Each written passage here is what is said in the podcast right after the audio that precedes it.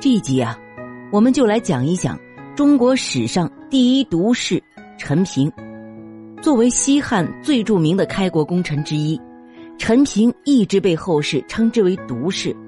这个“毒”啊，是有毒的“毒”。为啥说他是史上第一毒士呢？就是指这个人呐，虽然对西汉开国有功，但他所定下的计策却太过阴险毒辣，实在是让人难以接受。而且啊。陈平这个人，个人品性不太好，在后世史书上更是饱受争议。历史上擅长使阴谋诡计的谋臣很多，但像陈平这么狠的，恐怕就屈指可数了。陈平是战国时期的魏国人，大概啊就是现在的河南兰考地区。陈平小的时候家里很穷，而且父母早亡，靠着哥哥嫂嫂的抚养才得以长大成人。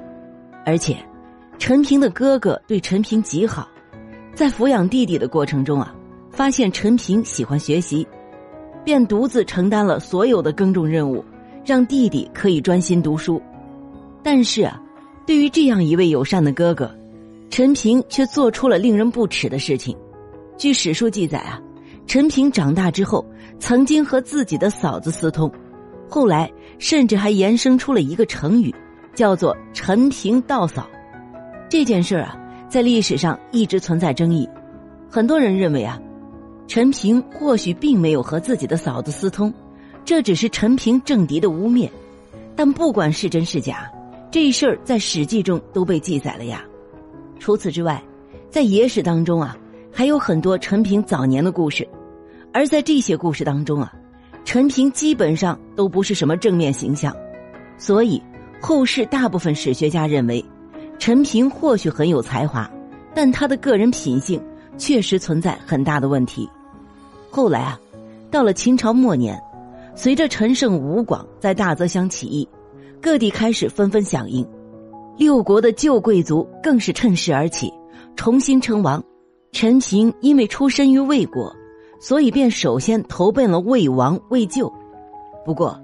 还没等到陈平在魏王那儿大显身手，这个魏王啊就被秦末名将韩章击败了。此后，陈平直接转投到了项羽麾下。再之后，随着起义军攻入关中，秦朝正式覆灭。为了争夺对咸阳的控制权，项羽请刘邦吃饭，这就是历史上著名的鸿门宴。在鸿门宴上，陈平扮演了一个很容易被人忽略。但是又至关重要的角色，在鸿门宴结束的时候啊，刘邦以上厕所为名逃走，当时正是陈平负责去追刘邦，但是啊，陈平最后却没看住刘邦，让他给溜了。后来史学界公认的看法是啊，陈平当时是故意放跑了刘邦，既为自己留下一份情谊，也为项羽找了个台阶。鸿门宴之后啊。项羽大封十八路诸侯，刘邦被封为汉王，入主关中。但没过多久啊，刘邦便在韩信的帮助下暗度陈仓，拉开了楚汉战争的帷幕。楚汉战争开始，陈平先是被项羽封为都尉，率兵去抵挡汉军。但接下来啊，陈平却接连战败，丢了地盘。为了避免项羽的追究，陈平干脆直接转投了刘邦那边。到了刘邦这儿后啊，曾有很多人质疑陈平的人品，劝刘邦不要收留陈平，但最终刘邦还是选择重用了陈平，而陈平倒也没辜负刘邦的青睐。在此后的五年时间里啊，陈平六出奇迹，这六条计策啊，每一条都直接影响了中国历史的走向，同时也彻底坐实了陈平毒士的称号。这第一条毒计啊。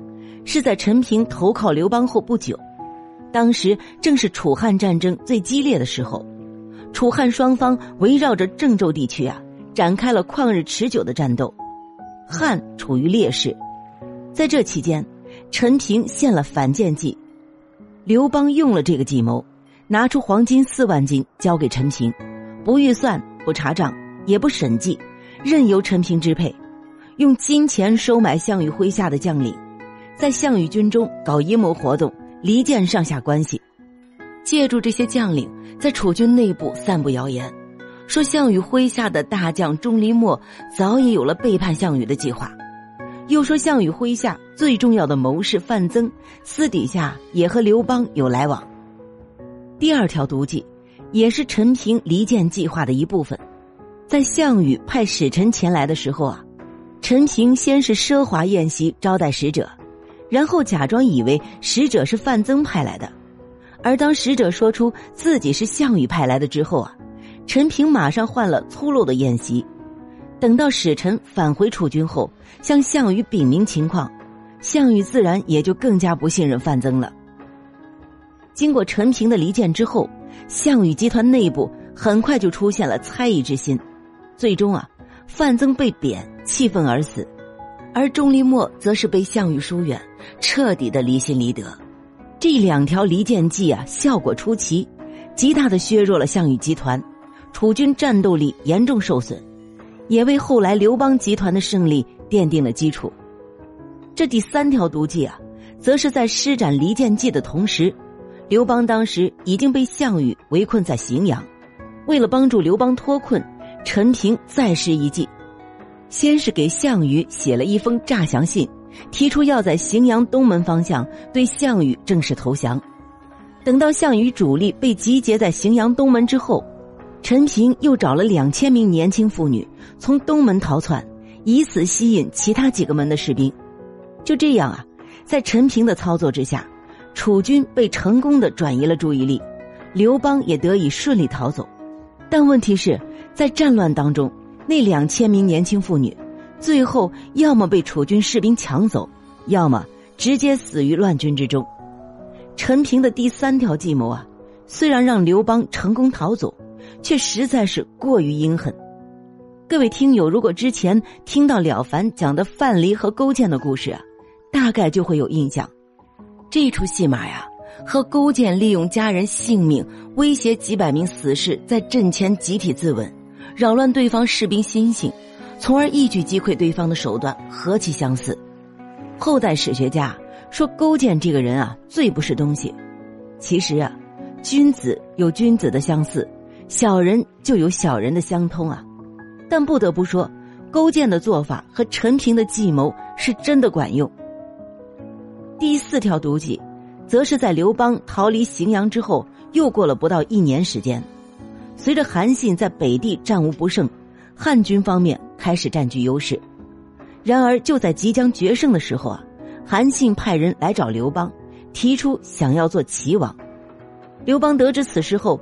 刚想破口大骂，便被身旁的陈平踢了一脚。当然啊，也有史料说踢刘邦那一脚的是张良。好吧，在这事儿上，张良和陈平的意见是一致的，就当刘邦被同时踢了两脚好了。刘邦这才醒悟过来啊，很坦然的封韩信为齐王，这才使得韩信率兵南下与刘邦会合，最后在垓下围死了项羽，取得了楚汉战争的胜利。陈平的这条计策啊，应该算是几个计策当中唯一一条不算太阴险的计策。不过，他这条计策却从根本上坑死了韩信，而此时的陈平也已经成了刘邦身边最核心的谋士，可以和张良平起平坐。